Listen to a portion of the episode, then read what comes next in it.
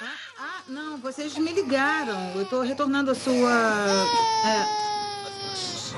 Ah, é, é, eu estava. É, é, sou eu, sou eu. É, é, isso. Ah, você é a mesma pessoa com quem eu estava falando? Fala sério, eu não tenho nenhum número de protocolo. Ai, quando a mamãe era solteira, aos 20, isso custava centavos. Era só colocar uma moedinha e tudo bem. Mas agora tem que botar uma nota na máquina para pegar um cartão para botar na outra máquina. Ai, merda! O porão inteiro está inundado. Pois é, a água que vai até o joelho. Aquelas merdas de ginástica do Bento que ele nunca usa. A lavadora e a secadora. Estou numa lavanderia agora. Pode. Só um minutinho. Ah, olha, tem um botão aí, um botão vermelho. É. De... É um botãozinho bem pequeno. Não chora, amor. É. É, um botãozinho vermelho. Ah. Ai, meu Deus, empurra com uma caneta, sei lá.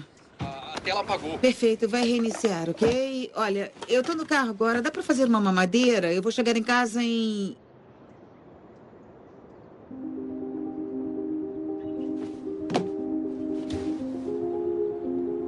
Sam?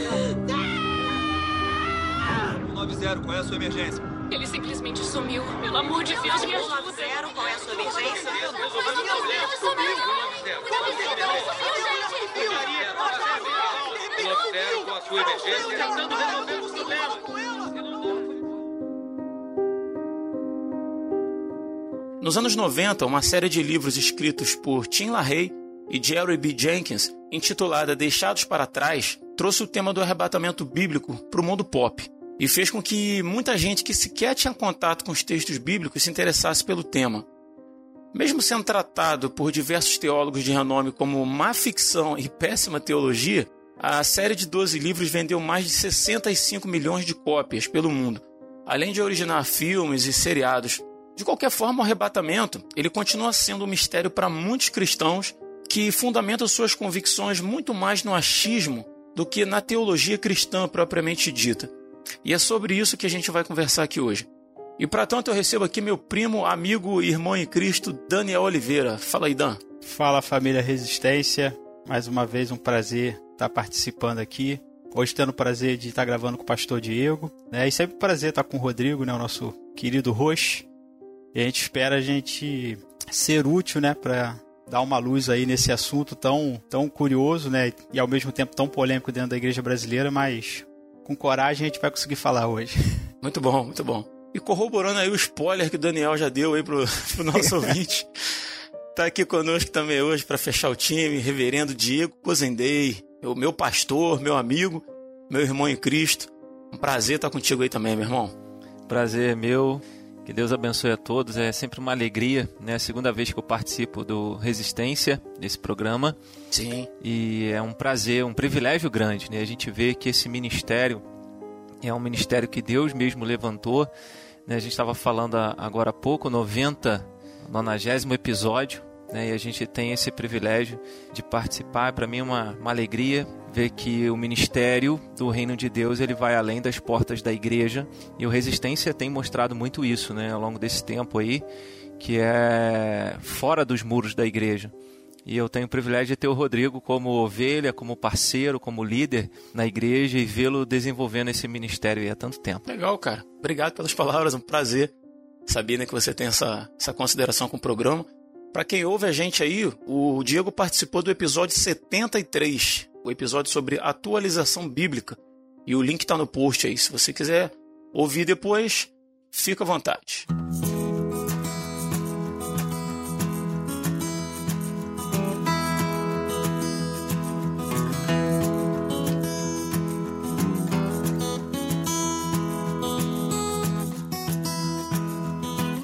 Uma das minhas séries favoritas, particularmente, se chama The Leftovers. Vocês conhecem? Já ouviram falar dessa série da, da HBO? Ih, rapaz, não, não conheço não. não. Não? É engraçado assim, que é uma série que eu gosto bastante. Quem assistiu gostou bastante, mas a maioria das pessoas não, não, não conhece, né? É uma série assim premiada lá de, dos anos 2014, se eu não me engano. E ela conta a história de como que os deixados para trás, e não tem relação com o livro, né? Sobrevivem aqui na Terra após um, um evento global onde 2% da população mundial simplesmente desapareceu, uhum. sem deixar rastro da noite para o dia. Né? Então, assim, seja o evento bíblico ou não, no caso dessa, dessa série especificamente, é fato que muitos eventos que estão registrados no livro de Apocalipse, eles chamam a atenção até mesmo de quem não se define como cristão, né? gerando inclusive muitas obras de ficção. Né? Quem gosta aí de filme, série, literatura, sabe que tá, tá recheado né, de, de obras com essa, com essa temática, né, de coisas baseadas no livro de Apocalipse. Mas o assunto hoje é o arrebatamento, especificamente. Né? E eu queria saber de vocês, por que, na opinião de vocês, esse tema causa tanto fascínio? Quer começar aí, Diego, como convidado nosso? Sim, sim. Uh, a gente. O próprio a palavra Apocalipse né? E aí eu vou começar aí por essa palavra, depois chego no arrebatamento. Uhum. A própria palavra apocalipse, que vem é, lá do original, depois no. É, que significa revelar, significa descobrir, significa trazer às claras aquilo que está oculto. Ah, essa palavra tonou, to, tomou uma conotação depois que o livro de Apocalipse foi escrito, né? E depois de todas as milhares de interpretações, várias interpretações que a gente encontra, é que virou essa coisa meio obscura. Então, o Apocalipse como a ideia do final dos tempos, o Apocalipse como a ideia do, é, de uma guerra entre o bem e o mal. Mas a palavra Apocalipse em si, ela significa é, trazer às claras aquilo que está oculto, é revelar. Né? Uhum. E, e, traz essa revelação sobre coisas futuras, sobre coisas presentes, sobre coisas futuras. Entender, entender como o apóstolo João né, escreveu o livro de Apocalipse, o tipo de literatura, que é uma literatura específica, a literatura apocalíptica, né, de, de revelar coisas que vão acontecer é, e em certo sentido que aconteceram e que estão acontecendo, isso causa isso causa fascínio. O, o ser humano ele quer descobrir as coisas que vão acontecer. Uhum. Ele quer, ele tem interesse em saber do futuro. Você vê o ser humano buscando é, em vários meios. Né? Existem pessoas que buscam nas cartas, buscam em tarô, buscam em vidência, e a gente encontra até dentro do meio evangélico aquelas revelações, aqueles que estão em busca de revelações, aí, embora isso possa ser até tema para outra resistência, né? É, para outro podcast. É, mas o, o Apocalipse ele gera esse fascínio de descobrir. E aí, quando você trata de um evento que é, vamos dizer assim, um evento que, que resume toda a esperança do cristão, o arrebatamento porque todo cristão ele espera a volta de Jesus. Se, há um cristão que não espera a volta de Jesus, ele não é um cristão de verdade, ele não entendeu a mensagem. Então, é, esse fascínio em volta em, em, em relação ao arrebatamento é, porque trata dessa esperança, né? da nossa esperança como filhos de Deus. Significa o fim do sofrimento. É, é uma coisa extraordinária você pensar assim, pô, eu nunca, vo, nunca voei, né? Assim, a gente já voa de avião, de alguma coisa, mas você vai voar, você vai ser elevado às alturas, né? A gravidade não vai ser um problema para você. E aí a gente começa a viajar nessas coisas, pensar na sublimidade disso, nesse evento grandioso. Imaginar você participando disso, né? Então, sim, isso com certeza desperta interesse. E como você bem falou, Rodrigo, no início aí, desperta interesse não somente dos cristãos, mas de quem não é cristão. Uhum. Que história é essa de um monte de gente sumindo ou sendo elevado às alturas? Né? Isso desperta com certeza interesse. Mas no nosso caso, como cristão, e aí eu quero citar Tito, capítulo 2, verso 13, quando ele fala: aguardando a bendita esperança e a manifestação da glória do nosso grande Deus e Salvador Jesus Cristo. Oh, né? Por isso que nós temos esse fascínio, essa grande esperança, bendita esperança na volta de Jesus. Amém. É engraçado assim que é, esse, esse fascínio para o cristão deveria ser uma coisa boa, né? Como você falou, né? A expectativa da redenção de todas as coisas, né? Da, da salvação, né? Uhum. Da, da conclusão da obra nesse, a obra de Deus nesse plano, deveria trazer realmente esperança. Mas para quem não crê, o livro de Apocalipse, ou, ou o fim dos dias, né, vamos dizer assim, Uhum. é sempre uma coisa terrível, né? É catástrofe, é guerra, nunca retratado de uma forma legal, é sempre de uma forma assim pesada, né?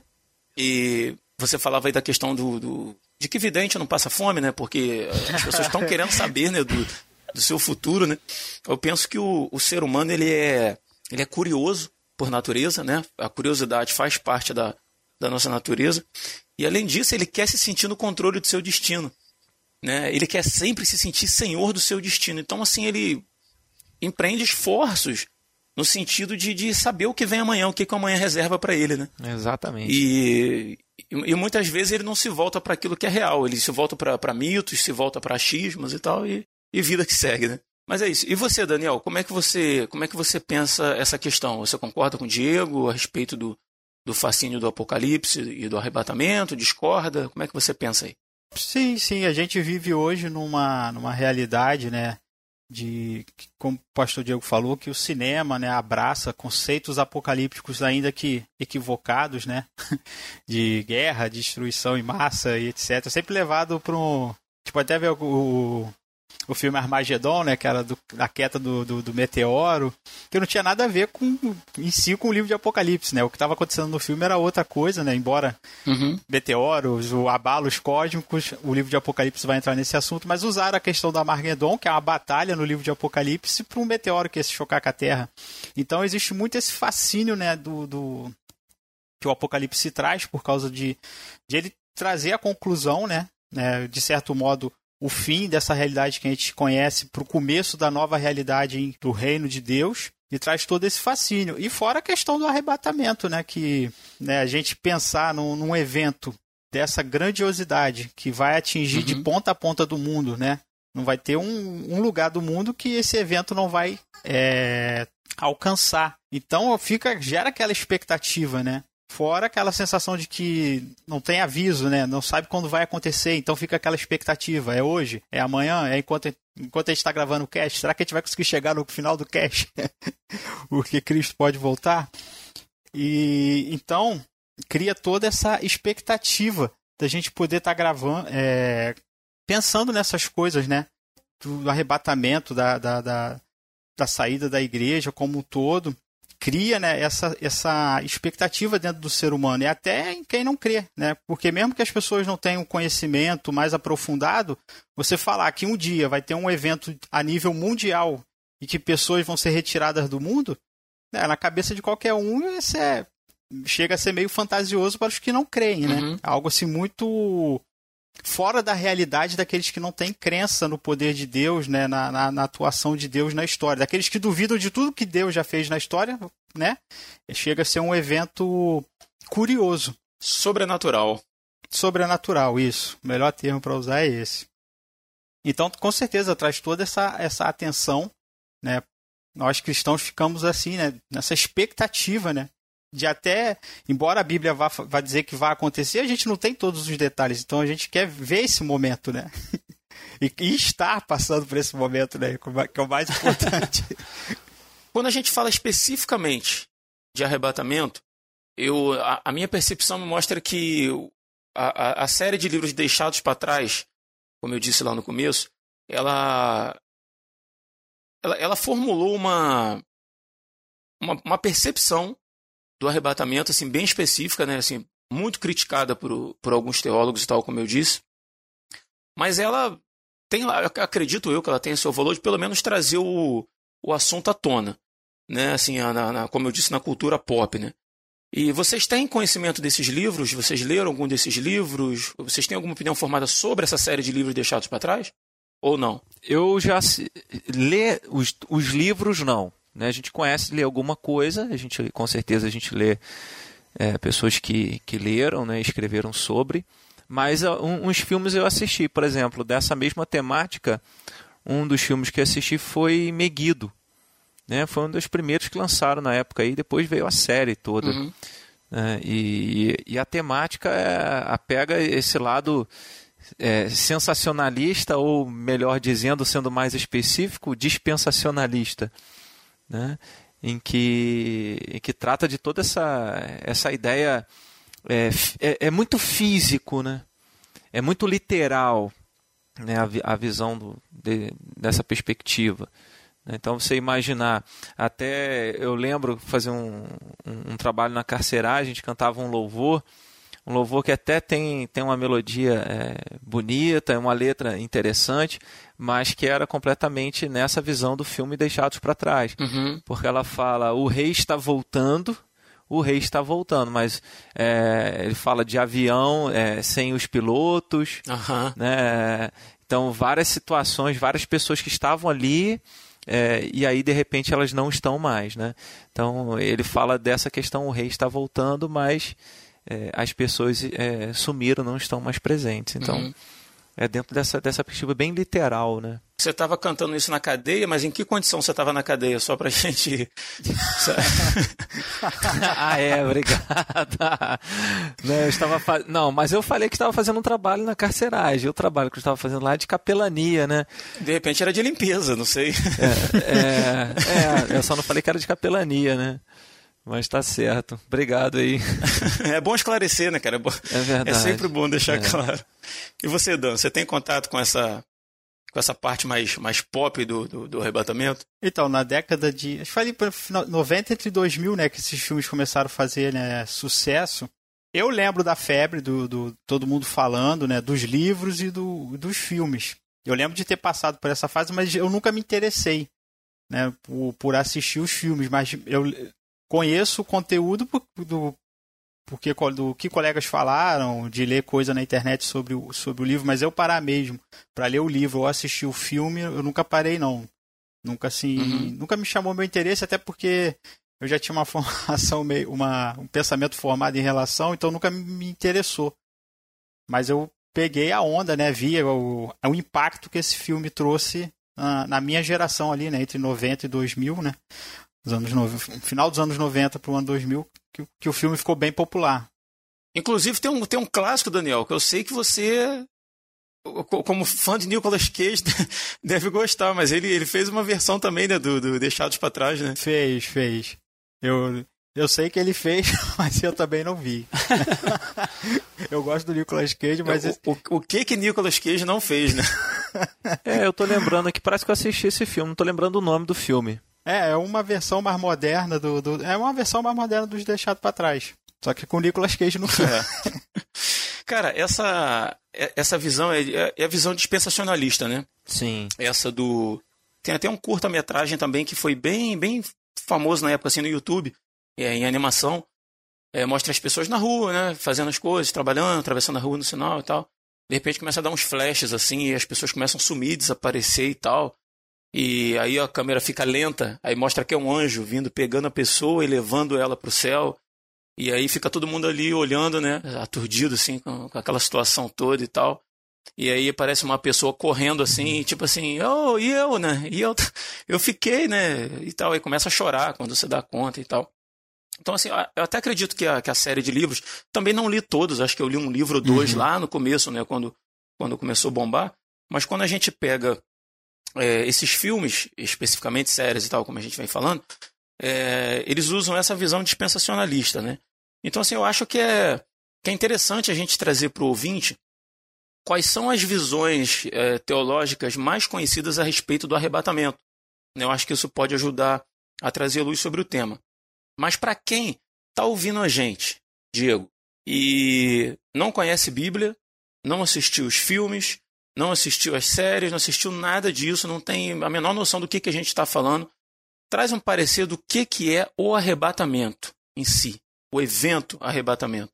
Me permita, Rodrigo, voltar, é, antes de falar do arrebatamento, falar da onde surgem essas visões. Hum, legal. Essas interpretações, eu, eu penso ser importante para a gente poder falar do arrebatamento. Então, em Apocalipse, capítulo de número 20, né, o, o apóstolo João, no, no verso 3, ele fala que depois que desceu o anjo do céu que tinha na mão a chave do abismo, do grande abismo, e ele fala prendeu esse prendeu Satanás por mil anos, né? E aí logo em seguida ele fala no verso número 3: Lançou no abismo, fechou e pôs selo sobre ele, para que não mais enganasse as nações, até se completar os mil anos. Depois disso é necessário que ele seja solto pouco tempo. Né? Então, lá no verso 6, lá no verso 5, a gente lê: Os restantes dos mortos não reviveram até que se completasse os mil anos. E aí ele, tem, ele vai falando essa linguagem dos mil anos. Né? É, e aí o que, que a gente aprende nisso aí a, a respeito das interpretações, interpretações do livro de Apocalipse?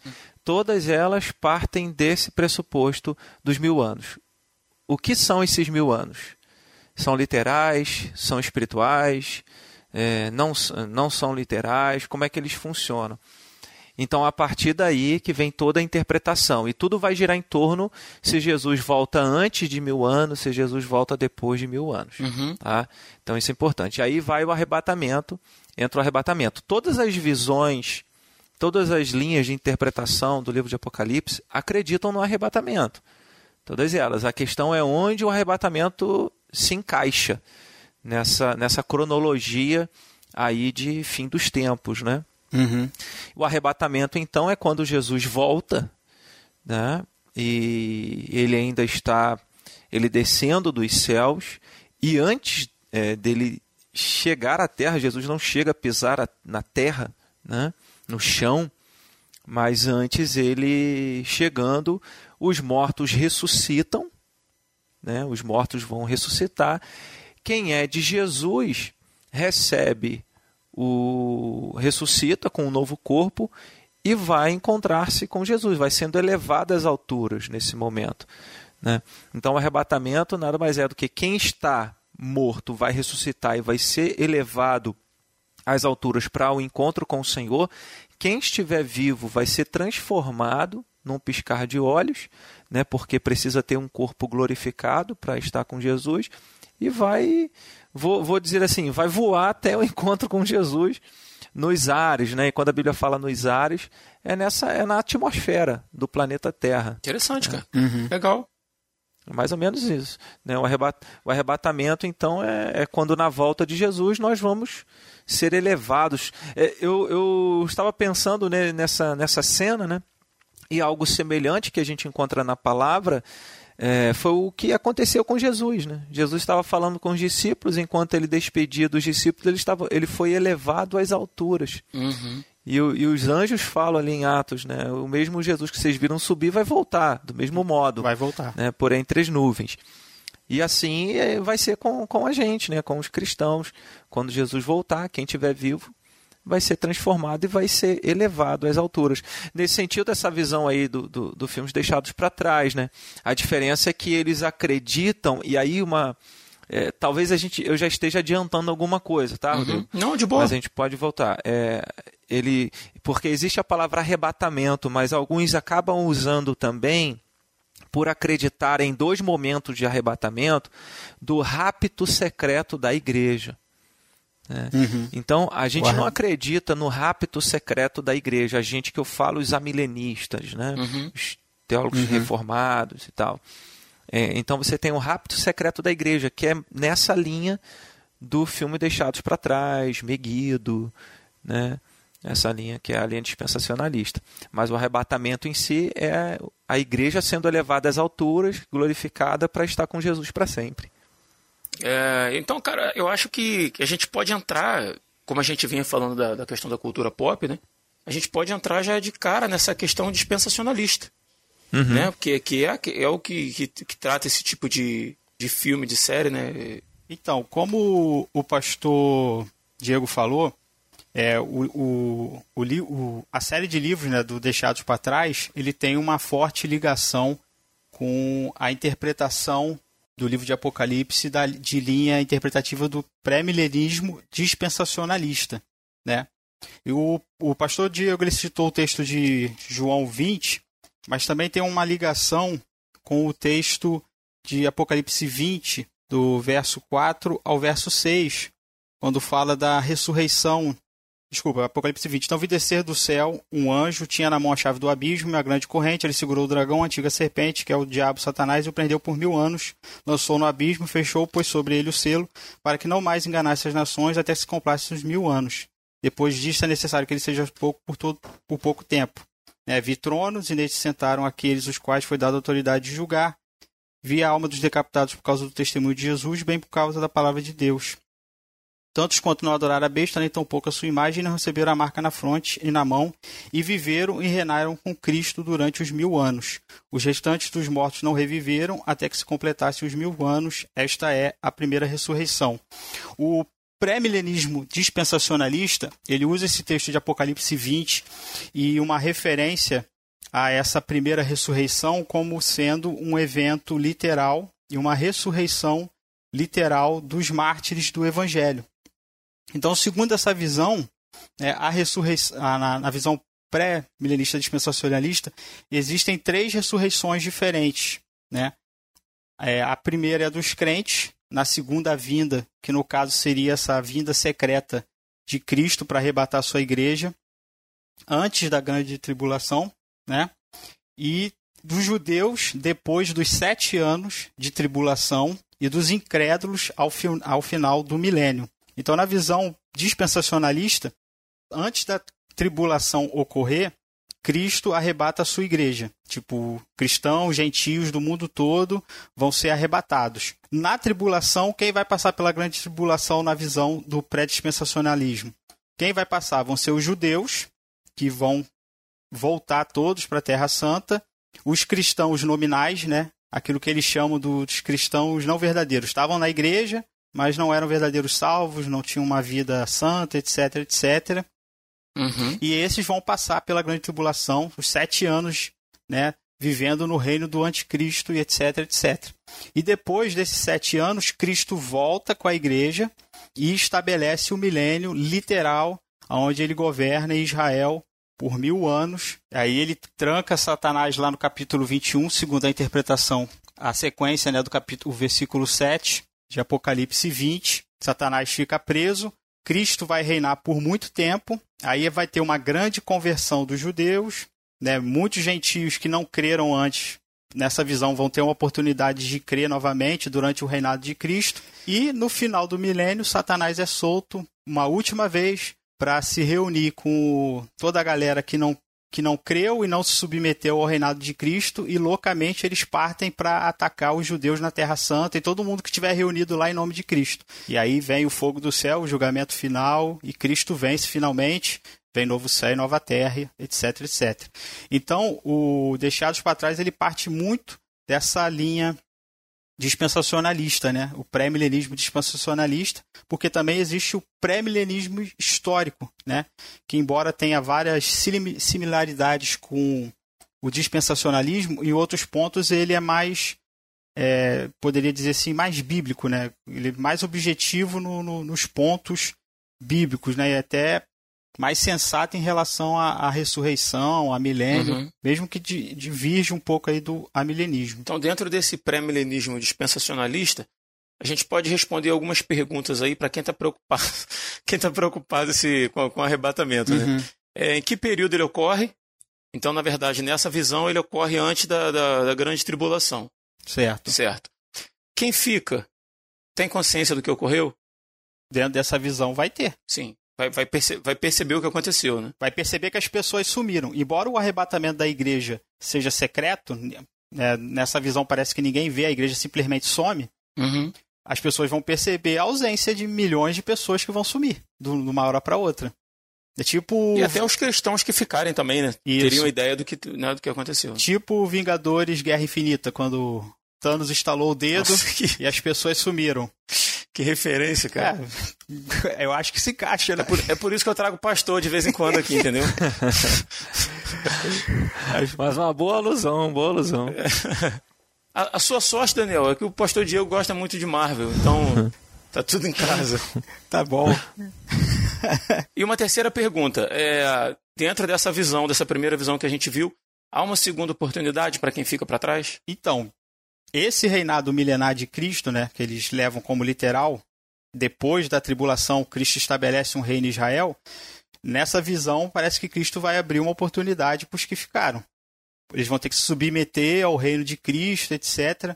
Mas parece que, segundo essa visão, por causa da, da retirada da igreja, a graça, o Espírito Santo, o pastor Diego aí que é mais estudado, se eu estiver falando besteira aqui, me corrija. E se tiver algum dispensacionalista ouvindo o nosso cast, também me perdoe, né? A gente é mais. A gente estuda mais a linha teológica que a nossa igreja defende, né? A gente procura entender os outros pontos, então, claro que eu não vou falar com 100% de razão da linha teológica que a minha igreja, que a minha igreja não defende, né? Que é o ponto de vista que a minha igreja não adota. Então, nesse reinado milenar de Cristo, parece que vai haver uma oportunidade. Né? Uhum. Tanto que nessa visão há uma conversão dos judeus. Há só um impasse se os gentios vão crer ou não, porque parece que a igreja, a retirada da igreja do mundo, no caso, seria a igreja gentílica.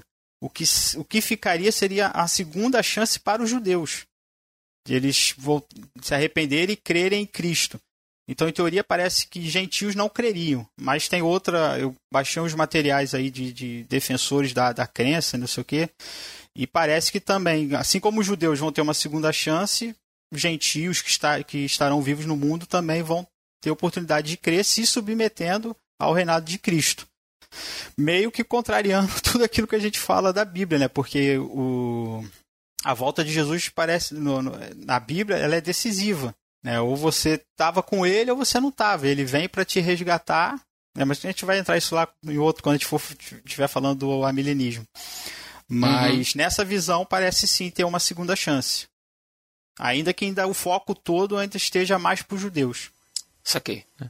Ah, ah, complementando isso aí que o Daniel está comentando, é, a visão dispensacionalista, né, só dessa narração que o Daniel fez, você já percebe é, vários pontos, muitas coisas, né, e, e, assim, que são até complicadas. Você vai encontrar até divergências entre dispensacionalistas em alguns detalhes. Uhum. Por exemplo, dentro desse período da grande tribulação, que a igreja está no céu é, com Cristo, Uh, que aí nesse primeiro, antes da grande tribulação, é o rapto secreto da igreja, né, que seria esse primeiro arrebatamento. No período de sete anos é, de grande tribulação, já não tem mais o Espírito Santo, como Daniel falou, não tem a graça, não tem o Espírito Santo. Então cada um vai ser salvo, é, cada um vai ter que salvar a si mesmo pelas suas próprias obras, é, pela, por uma vida de retidão, por uma vida de fidelidade. E, e assim. os não, seus méritos, né? É, não vai ter. Por que, que eu estou falando isso? Porque não, porque diz que não tem a presença do Espírito Santo para poder convencer o pecador. Então, se não tem a presença do Espírito Santo, se alguém chega à salvação, chega por ele mesmo, né? pela própria condição dele. E aí, nesse segundo momento, quando Jesus volta, sim, há esse outro arrebatamento desse povo que se converteu e que salvou a si mesmo nesse período da, da grande tribulação. Aí depois vem o estabelecimento do, do, do tempo de mil anos. Né? Uhum. E, e, no final, depois desses mil anos, uma batalha. Então você percebe quase que três arrebatamentos, você percebe umas três vindas de Jesus, né, praticamente. É, e aí você encontra muitas dificuldades nisso de, de enxergar tudo isso no, no texto bíblico. Né? Uhum. E aí a gente encontra também o pós-milenismo. Né? O pós-milenismo é uma interpretação que surge depois dos grandes avivamentos, né? quando a gente começa a pensar no contexto em que o pós-milenismo surgiu, a gente até compreende né, os teólogos que pensaram dessa maneira, que imaginaram e enxergaram dessa maneira. Imagina que você está olhando para o mundo e vários lugares do mundo estão experimentando grandes avivamentos. Um grande número de pessoas estão se convertendo. E eles imaginaram: olha, o evangelho vai alcançar o mundo inteiro. E aí, o evangelho alcançando o mundo inteiro, muitas pessoas, o mundo inteiro se convertendo, vai haver paz vai haver tranquilidade, né? O mundo vai, vai realmente alcançar um período de equilíbrio, de paz e tranquilidade. Uhum. E é uhum. onde eles chegaram a esse entendimento que depois desse período de paz, porque aí olhando para o livro de Apocalipse você percebe que Satanás ele está preso, ou seja, o poder dele né, foi cerceado, foi tirado E aí, depois desse grande período de paz, que alguns tratam como literal, seria o que? O milênio, né? mil anos literais, e outros tratam, tratam como uma demanda mais espiritual, ou seja, por um grande período de paz, porque o mundo ouviu o evangelho, porque um grande número de pessoas se converteram e o evangelho produz essa mudança. Então, depois, quando o mundo estiver em paz, aí Jesus volta. Jesus volta para estabelecer o estado eterno. Né? Então, é, essa, esse pós-milenismo ele surge dentro desse aspecto. Aí, nesse, neste caso, o arrebatamento, né, que é o nosso tópico aqui, uhum. o arrebata, arrebatamento ele vai acontecer depois, no final desse período de paz. Se assimila nesse sentido um pouco com, com a visão até amilenista, ou seja, o arrebatamento acontece quando Jesus volta e ele é visível. Né? É, a diferença é que eles entendem que depois de um grande período de paz é que Jesus voltaria, o que não se harmoniza, é, por exemplo, com a visão de Jesus quando ele fala no sermão escatológico em Mateus 24, que fala se aqueles dias, né, falando da grande tribulação, se aqueles dias não forem, não fossem abreviados, nem os eleitos seriam salvos. Então, vão ser dias difíceis, dias de, de lutas, né, dias de grande tribulação. Uhum. E, e o pós-milenismo não vê assim. Mas por isso que eu trouxe esse contexto um pouco histórico né, de quando ele surge, porque havia grandes avivamentos naquele momento. Né? Então eles entendiam que a paz iria alcançar o mundo inteiro e Jesus então voltaria depois desse período de paz. Então, se a gente fosse responder aí as mesmas perguntas que a gente fez na, na primeira, do, a questão do pós-milenismo, uh, período em que ele ocorre, depois do, do, do, de mil anos de paz, né? no final, Sim. Né?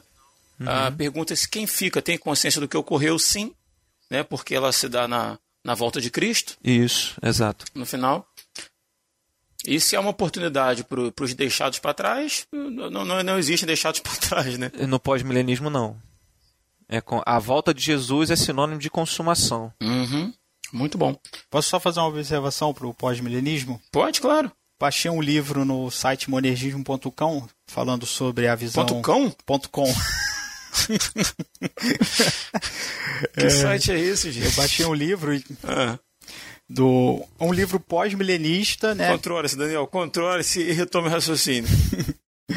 eu baixei um livro no site monegime.com do, do, do ponto de vista pós-milenista, contrapondo o dispensacionalismo. E o interessante do pós-milenismo é que o pós-milenismo em relação a, a besta, é, ali, a, tudo que acontece em Apocalipse 13, né? A besta do mar, a besta da terra e até os eventos né, da destruição do templo de Jerusalém, o anticristo, etc. O pós-milenismo tem uma visão preterista. Na visão do pós-milenismo, tudo que se referia à besta, ao anticristo e à grande atribulação aconteceu nos dias da destruição do templo em Jerusalém e com a perseguição da igreja pelo imperador Nero. Então eles olham para o anticristo de Apocalipse 13 e eles colocam tudo no Império Romano. Nero é o anticristo e a grande tribulação é a destruição, a destruição do templo de Jerusalém. Então eles têm essa visão é, benéfica do futuro, porque Apocalipse 13 já aconteceu, o Apocalipse 20 vai falar sobre o reinado de Cristo, então eles e a prisão de Satanás, eles têm essa visão do crescimento do evangelho, não só influenciando a igreja, mas influenciando o mundo como sociedade, influenciando países, governos, reinos, né, nações, interferindo até politicamente, né? As pessoas vão ser boas, os governos vão ser é, vão trazer benesses para a humanidade, porque todo mundo vai estar seguindo o evangelho. Então, por isso que tem essa visão. Claro que existem os que nunca se. os que não se arrependem, os que não aderem a esse reino de Cristo, que não aderem ao Evangelho. Mas esses que vão ser julgados no final, quando Cristo voltar definitivamente. E outra coisa que o, o pós-milenismo e o amilenismo têm em comum essa é uma visão espiritual do reino de Cristo não literal no sentido de, de, Cristo reinar num país, de Cristo reinar em Jerusalém. Eles têm uma visão espiritual, né? Esse reino de Cristo, esse milênio na visão pós-milenista é um reino espiritual, mas que afeta o mundo como um todo e não somente a igreja. E é aí que o amilenismo e o pós-milenismo divergem um do outro. E também em relação ao Apocalipse 13, né? Mas aí quando a gente for falar do amilenismo, a gente dá mais detalhes. Show, show. É, Diegão, então faça as honras pra gente aí, cara. Traz aí o que que, que, que a visão calvinista pensa a respeito do, do arrebatamento, né, através do, do amilenismo. Tá, traz aí para o nosso ouvinte aí qual é a, qual a definição de arrebatamento segundo essa linha teológica. Sim, então, é, no amilenismo, a gente não entende, embora esse prefixo a aí, né, não significa que nós não acreditamos no milênio. Né? Nós entendemos o milênio, mas não entendemos o milênio como um número literal. Por exemplo, você interpreta o livro de Apocalipse no, é, olhando para o todo. Se você ler logo no início, quando João tem a visão é, de Deus, tem a visão da igreja, de Cristo, ele, ele fala dos sete espíritos de Deus. Deus não tem sete espíritos. Né? Ele fala é, de Deus com vários diademas. Né? Então, vários, como se fossem chifres, né? expressão do poder. Então a gente entende que não é de uma forma um número em Apocalipse não é algo literal, né? Mas os números eles a numerologia apocalíptica ela traz um significado. Por exemplo, quando você lê o capítulo de número 7, fala de 144 mil, né? Só esse, só esse valor aí já, já daria um outro, um, um outro podcast. Uhum. 144 mil, que são 12 tribos do Antigo Testamento, né, do, do, povo de Israel, 12 apóstolos, 12 vezes 12, 144, e vezes o um número mil, que é o um número mil é a ideia de completude, é a ideia de que não falta nada.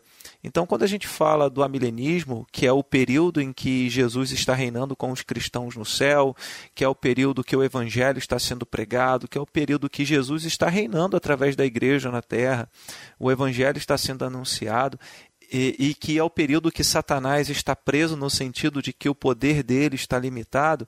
Então, esse é o período de mil anos espirituais. Né? Não é um tempo literal, não vamos contar mil anos, né? como a famosa frase, né? vai chegar mil, dois mil não passará. Né? Não existe isso na palavra de Deus.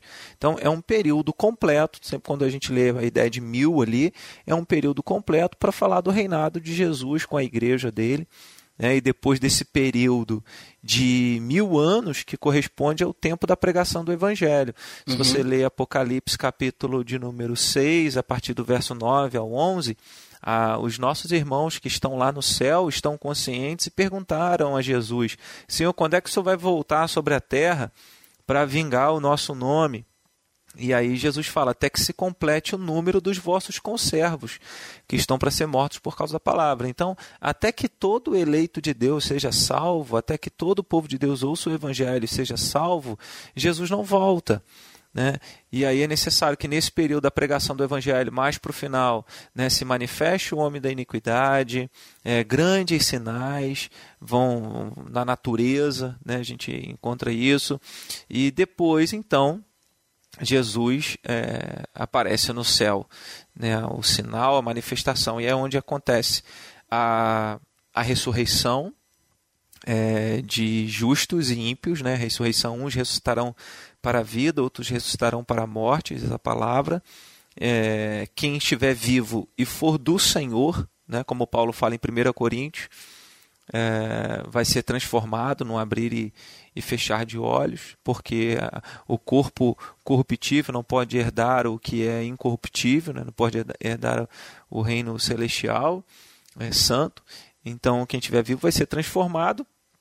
E aí, então, esse povo, tanto aqueles que ressuscitaram para a vida, quanto aqueles que estiverem vivos, né, vivenciando aquele momento que até poucos momentos era a grande tribulação, mas agora, como Jesus fala, né, quando vocês virem todos esses sinais, elevem os vossos olhos aos céus e se alegrem, exultai, porque a vossa redenção se aproxima.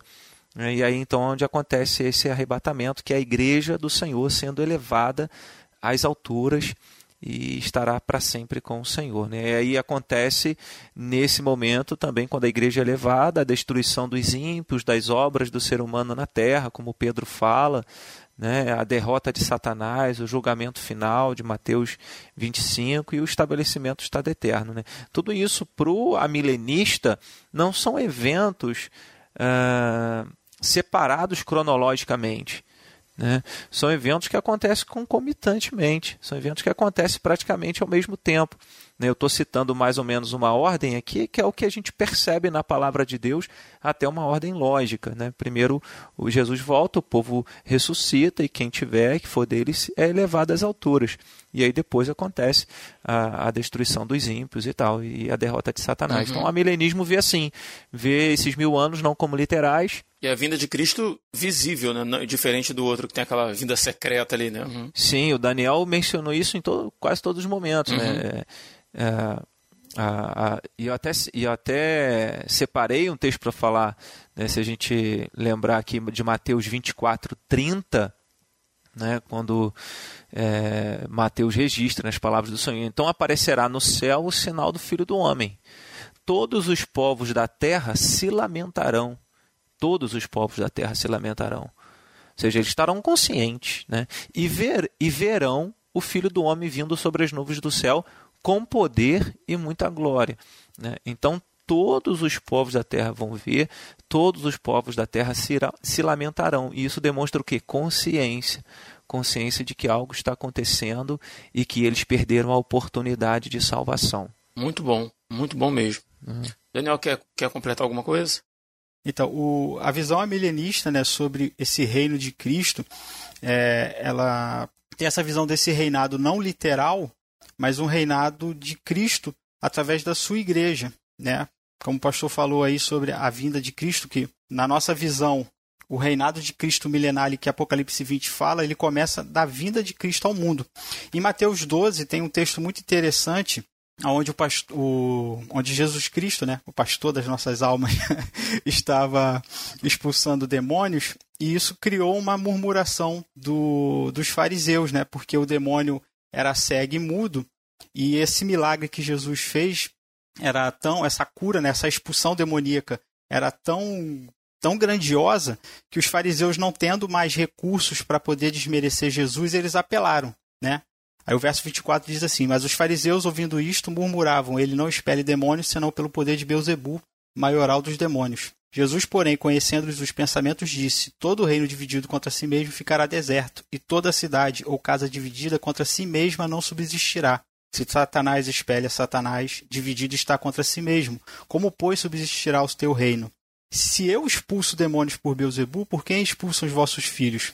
Por isso eles mesmos serão os vossos juízes. Mas se, porém, eu expulso demônios pelo Espírito de Deus, certamente é chegado o reino de Deus sobre vós? Ou como pode entrar alguém na casa do valente e roubar-lhe os bens sem primeiro amarrá-lo, e então lhe saqueará a casa?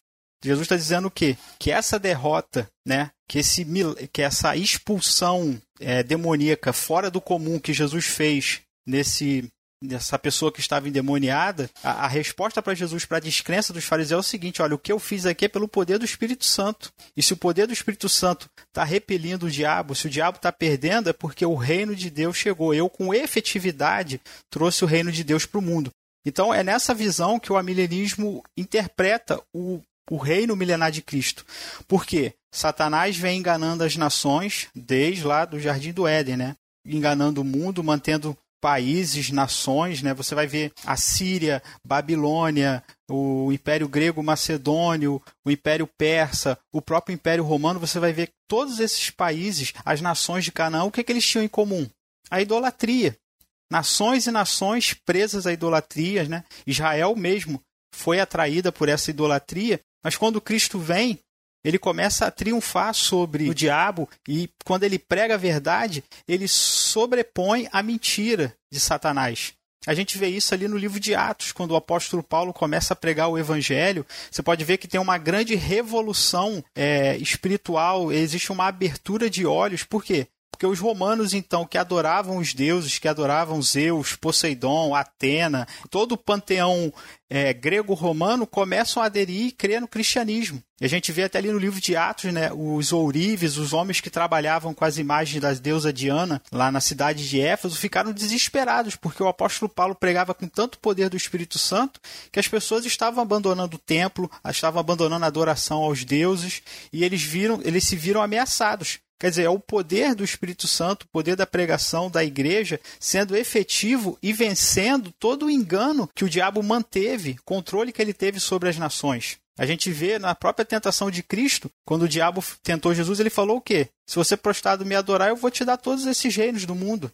Eu tenho poder. Só que Cristo faz o contrário, ele não adora o diabo, muito pelo contrário, ele derrota o diabo pela pregação do evangelho e vai dominando todo o mundo pela pregação, né, pelo convencimento do evangelho e pelo poder do Espírito Santo que tirou milhares e milhares de pessoas do engano. A gente vê hoje a, a a Europa como um todo, ou próprio, os requisitos né, do Império Romano que sobrou. Tipo, se você pensar que a mil anos atrás, as pessoas, há dois mil anos atrás, as pessoas adoravam, subiam no templo e adoravam aquelas imagens e isso cessou? Isso cessou por quê? Por causa do triunfo do evangelho. Se a gente pensar que dois mil anos atrás existia um culto, e quem hoje adora Zeus, quem hoje adora Atena, quem hoje adora é, personagens do panteão grego-romano? Ninguém. Por quê? Porque o cristianismo conseguiu convencer os homens de que os deuses não eram deuses e que só existia um Deus, que só existia um Salvador, Jesus Cristo. Então, é assim que o milenismo interpreta esse triunfo de Cristo sobre Satanás. Né? O evangelho se espalhou pelo mundo todo. E Cristo tem os seus seguidores nos quatro cantos do mundo. No, no continente americano, na América Central, na América do Sul, na China, na África, no Japão. Aonde estiver um cristão que crê em Cristo como Salvador, o reino de Deus está estabelecido lá. Muito bom, cara. Dois numa cama, um será levado. No céu haverá aviões desgovernados e pilotos também arrebatados. Na terra, grande confusão. O que será que a todos engoliu? Oh, o padeiro a secretária, o motorista, o jornalista, o executivo e as crianças subiram, subiram na esquina do pecado.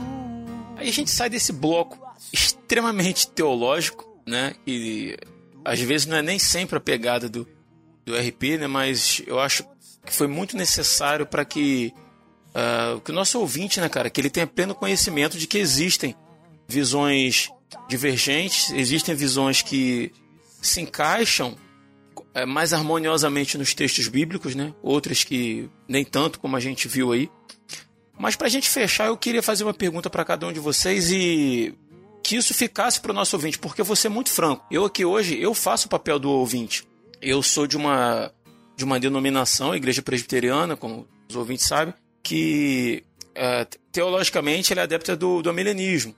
Mas eu não, não é um assunto que eu estudei profundamente, não é um assunto que eu, que eu busco com frequência. A gente meio que toma como verdade aquilo que a gente foi criado, né? aquela doutrina que a gente foi criado, mas não é um assunto que eu, que eu busco ali com, com, com afinco, né? sendo, sendo muito franco. Mas o arrebatamento é bíblico. Ele vai ocorrer, como a gente viu, né? Cristo vai voltar e a sua igreja vai subir. E eu queria saber de vocês, começando pelo, pelo pastor Diego, qual é a grande mensagem que o arrebatamento traz para a humanidade? Então, é, é, algo maravilhoso, né? Quando a gente lê a palavra de Deus, né, o apóstolo Paulo, na primeira carta aos Tessalonicenses, no capítulo de número 4, uh, ah, versículo, versículo 13 em diante, ele começa falando assim: não queremos, porém, irmãos, que sejais ignorantes com respeito aos que dormem, ou seja, aqueles que já morreram, né? Uhum. Para não vos entristecerdes como os demais que não têm esperança. Então ele quer, ele está escrevendo aos cristãos que não, para que não tivessem, fossem consumidos por excessiva tristeza, como outras pessoas que não têm esperança. Então ele está falando de esperança. Pois, verso 14: Pois se cremos que Jesus morreu e ressuscitou, assim também Deus, mediante Jesus, trará em sua companhia, ou seja, na volta dele, os que dormem, ou seja, aqueles que estariam mortos. Ora, ainda vos declaramos por palavra do Senhor isto: nós, os vivos, os que ficarmos até a vinda do Senhor, de modo algum precederemos os que dormem porque, ou seja, iremos antes do, dos que dormem, porque, porquanto o Senhor mesmo, dada a sua palavra de ordem, ouvida a voz do arcanjo, ressoada a trombeta de Deus, descerá dos céus, e os mortos em Cristo ressuscitarão primeiro. Então, aqueles que morreram em Cristo vão ressuscitar primeiro. Depois, nós, os vivos, os que ficarmos, e aí eu quero acrescentar aqui a ideia de 1 Coríntios capítulo de número 15, que ensina que nós seremos transformados num piscar de olhos, né? o nosso corpo será glorificado. Por que, que o cristão não precisa passar pela morte na volta de Jesus? Por que, que o corpo dele vai ser é, transformado num piscar de olhos? Porque Jesus já pagou o preço do nosso pecado. Por que, que os ímpios terão que morrer e depois ressuscitar? Porque eles não, não foi pago o pecado deles. Então eu creio que os ímpios, é uma informação que a Bíblia não dá, mas eu tiro essa informação por inferência, né? os ímpios eles não serão transformados num piscar de olhos eles morrerão uhum. com a manifestação da volta de Jesus e os eventos cataclísmicos que estarão acontecendo, né, que irão acontecer, e, e morrerão e depois irão ressuscitar para eternamente para o julgamento eterno. Né? É, e aqui ele completando, né? Depois nós, os vivos, os que ficarmos, seremos arrebatados. Então, da onde que vem o arrebatamento? Primeira carta de Paulo aos Tessalonicenses, capítulo 4, verso de número 17. Né? É, muitas outras visões, eu estou fazendo essa pausa para poder explicar, porque muitas outras visões elas vão tirar a ideia de arrebatamento ou rapto secreto da igreja de outros textos bíblicos. Se você for fiel a lógica aqui do texto, né, a ordem que o texto está apresentando, não tem muito para onde correr. Então, assim, depois nós, os vivos, os que ficarmos, seremos arrebatados juntamente com eles, entre nuvens, para o encontro do Senhor nos ares, ou seja, atmosfera. E assim estaremos para sempre com o Senhor. Consolai-vos, pois, uns aos outros com estas palavras. Jesus, antes de ir, ele diz: Eu vou e volto para vocês. Não deixarei vocês sozinhos. É, então ele fez uma promessa de ir preparar lugar e voltar. A grande esperança do cristão é um dia encontrar-se com o nosso Senhor. Imagina todos aquele, tudo aquilo de quem nós ouvimos, o nosso Senhor que morreu na cruz, que deu a vida, que deixou a sua glória, o Criador do universo. Né? A Bíblia fala que por meio dele e para ele tudo foi feito, tudo subsiste por causa do poder dele. Ele é a expressão exata do ser de Deus, foi Deus andando na terra. João testemunhou falando e vimos a sua glória, glória como do unigênito do Pai. É, todos aqueles que os profetas, ele, ele, é aquele de quem todos os profetas falaram.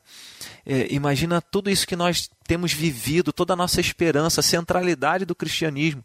É isso que nós almejamos né, estar com Jesus Cristo.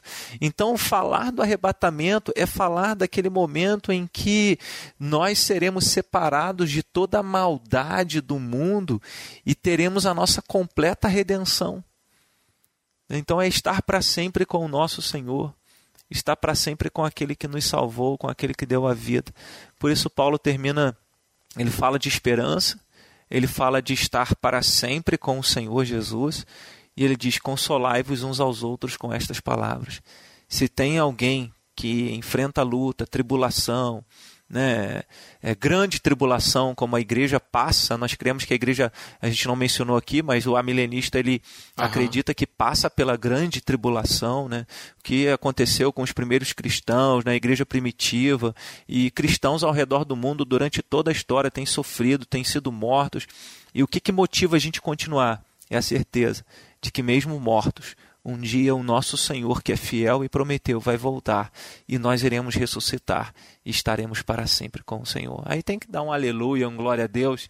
Né? É, cara, é, é para encher o coração é. de alegria, né? É para ansiar por esse dia, né? Não, quando a gente olha para. Voltando lá no começo da conversa, né? Quando a gente olha para a cultura pop, é tudo para dar medo, né? Tudo assim, vai ser desesperador, vai ser tal, mas pro cristão, pro salvo, não, cara. Uhum. Né? Pro, pro, é, na verdade, pro salvo é a redenção. Né? É, o, é o ápice de, de toda essa história né? que a gente passou nossa existência acompanhando e crendo e estudando, né? Isso é. Se não, se não, não trouxer alegria ao coração, cara, nada mais traz, né? uhum. né? É verdade, é verdade. Quando Jesus volta, a gente não apenas é levado para a presença dele, mas a gente ouve: Vinde benditos do meu Pai para o reino que vos está preparado desde a fundação do mundo. E não tem melhor coisa, é, o, é o alvo, né? é o propósito da nossa vida, da nossa existência. É. O arrebatamento, Rodrigo, acho que ele traz para a igreja a certeza de consumação, né? a certeza de que Cristo vai vencer, a certeza de que uma vida de dedicação ao Evangelho vai valer a pena porque Cristo vai concretizar a sua obra na igreja. Ele volta para nos resgatar, ele volta para trazer o destino final do mundo e a igreja vai a partir desse momento viver o tão sonhado reino de Deus na plenitude, no gozo, na alegria de viver a eternidade. Então o arrebatamento ele traz para mim fortemente essa essa mensagem de esperança, de que tudo que nós estamos vivendo agora, toda tribulação, perseguição, luta é, para viver em santidade, para lutar contra o pecado, resistir às coisas que surgem para atrapalhar a gente na caminhada ou surgem para a gente ter dificuldade de evangelizar, de trabalhar na igreja e o que for, tudo que nos cerca vai valer a pena porque Cristo vai concretizar a sua obra e nós viveremos com Ele eternamente no novo céu e na nova terra. E claro, é sempre bom a gente pensar que quando Cristo falou o Evangelho de Mateus ali no capítulo 24, no seu sermão profético, quando chegando ali no finalzinho, Cristo falou sobre parábolas que falavam sobre a igreja se preparar né? A gente tem a parábola do, do, do servo bom, do servo mau, a parábola das dez virgens e a parábola dos talentos. A igreja sempre tem que pensar nisso, né? na sua prontidão, na sua santidade, de estar pronta para esse encontro com Cristo. Estar pronta no sentido de estar apto, mas também de estar pronta de sempre estar fazendo aquilo que Deus falou, que é evangelizar, que é perpetuar o evangelho pelo mundo. A gente não pode esquecer essas duas coisas: pregar o evangelho e viver o evangelho. Então essa é a para mim a mensagem de esperança, que todo o nosso trabalho não é vão e que Cristo vai consumar a sua obra na vida da igreja.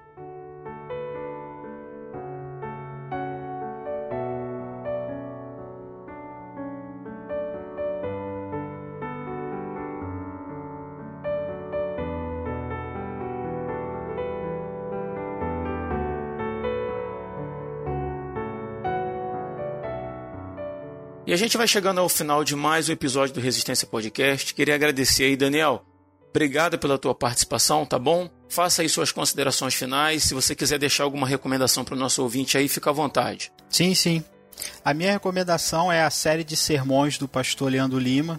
Né, o pastor Leandro Lima é o pastor presbiteriano da Igreja Presbiteriana de Santo Amaro, que fica em São Paulo. É, o Rodrigo estava falando sobre a situação dele, de que, embora estivesse na igreja presbiteriana, tinha muito tempo que não, não lia ou não, ou não procurava se aprofundar. E eu lembro que a gente, na igreja presbiteriana, a gente estuda sobre escatologia quando a gente faz ali a classe catecúmenos. A gente entra nos principais pontos da, da teologia reformada e escatologia é um deles.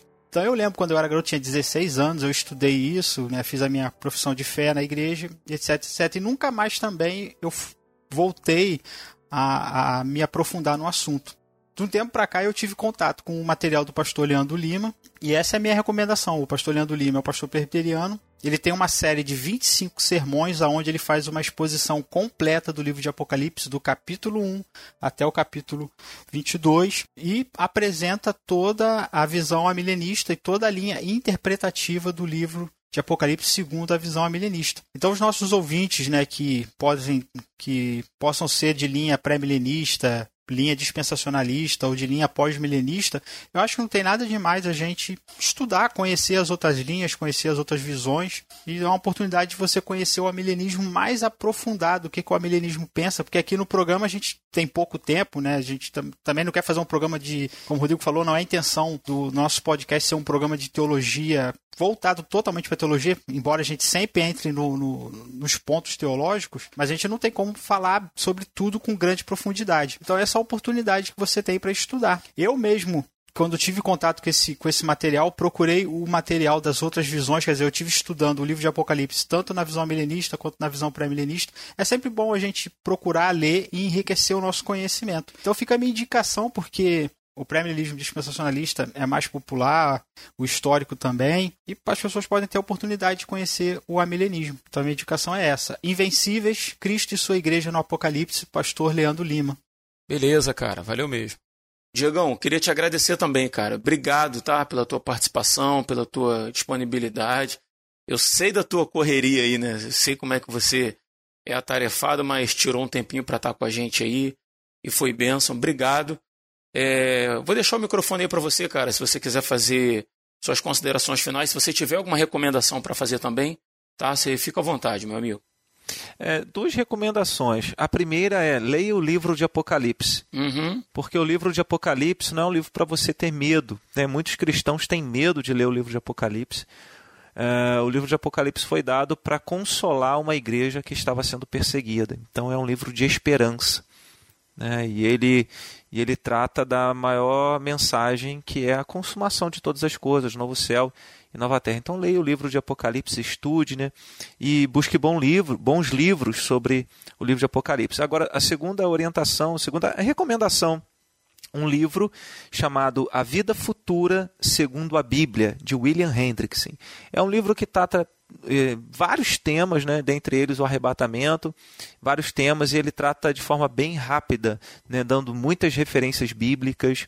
Esse livro baseado na visão amilenista, né, aquilo que nós entendemos que segue de uma forma equilibrada aquilo que a Bíblia eh, ensina. Então, o livro do William Hendrickson, A Vida Futura Segundo a Bíblia. É, é um ótimo livro para você ler, estudar e, e, aprender mais sobre esses assuntos. Legal, cara. Obrigado mais uma vez pela tua participação. Uhum. E, ah, lembrei aqui agora. Você está falando sobre é, ler o livro de Apocalipse, mas você tem um estudo gravado né, lá no site da nossa igreja, né? Ah, sim, Rodrigo. Obrigado. Eu não queria fazer propaganda, mas você já fez, né? Fala aí, cara. Fala aí pro nosso ouvinte aí, como é que é? é no nosso canal da Igreja Presbiteriana de Conselheiro é IPB Conselheiro. Né? Você encontra tanto no YouTube quanto no Facebook no YouTube, IPB Conselheiro, e você é, localiza lá uma playlist chamada Estudos em Apocalipse.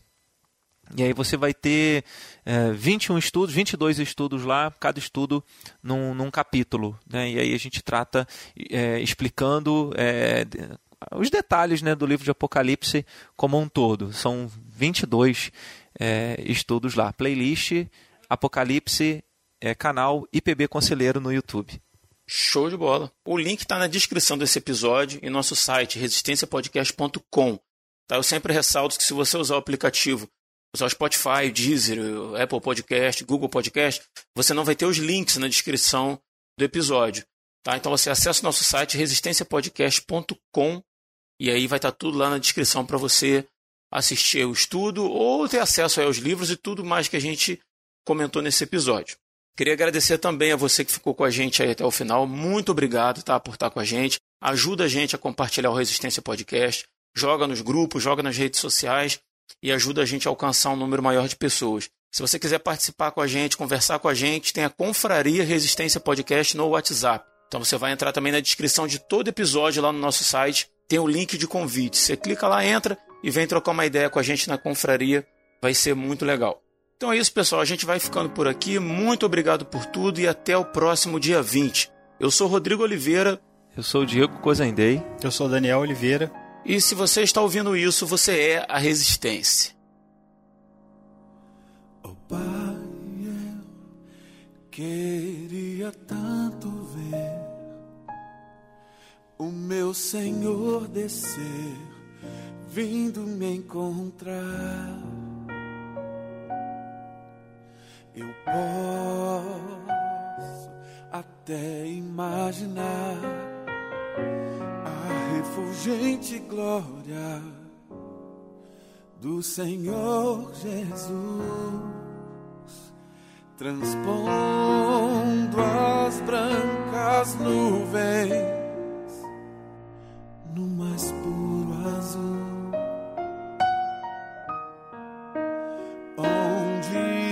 sul, nem norte existirá. E em meio a lágrimas, sorrisos de alegria e de prazer, eu que era cego agora posso ver contemplar,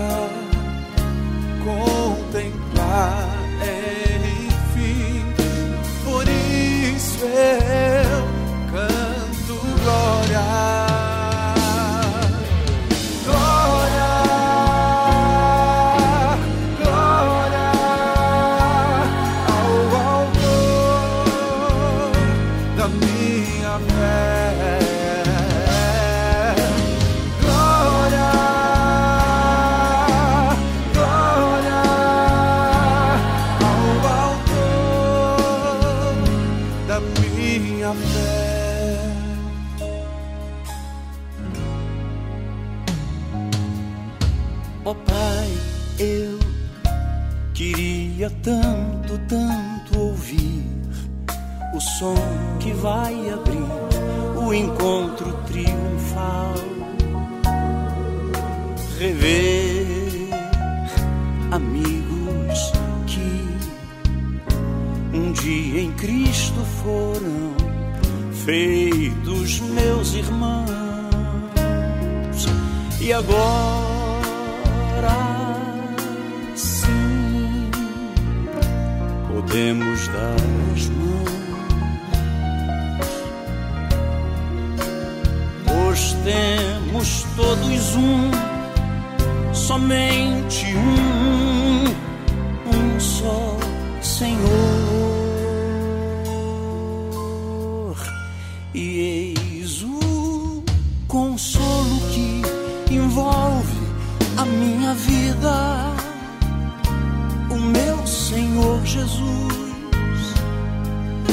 foi morto sim naquela cruz, voltará, voltará, enfim, por isso eu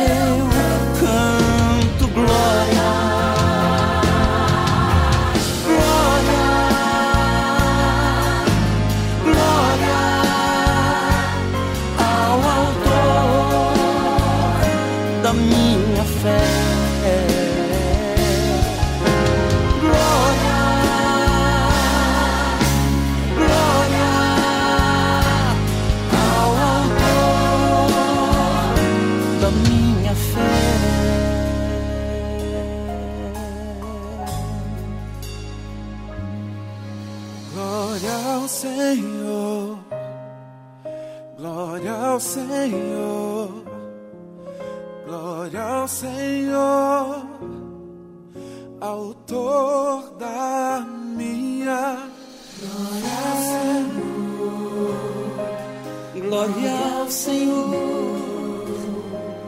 glória ao Senhor, o autor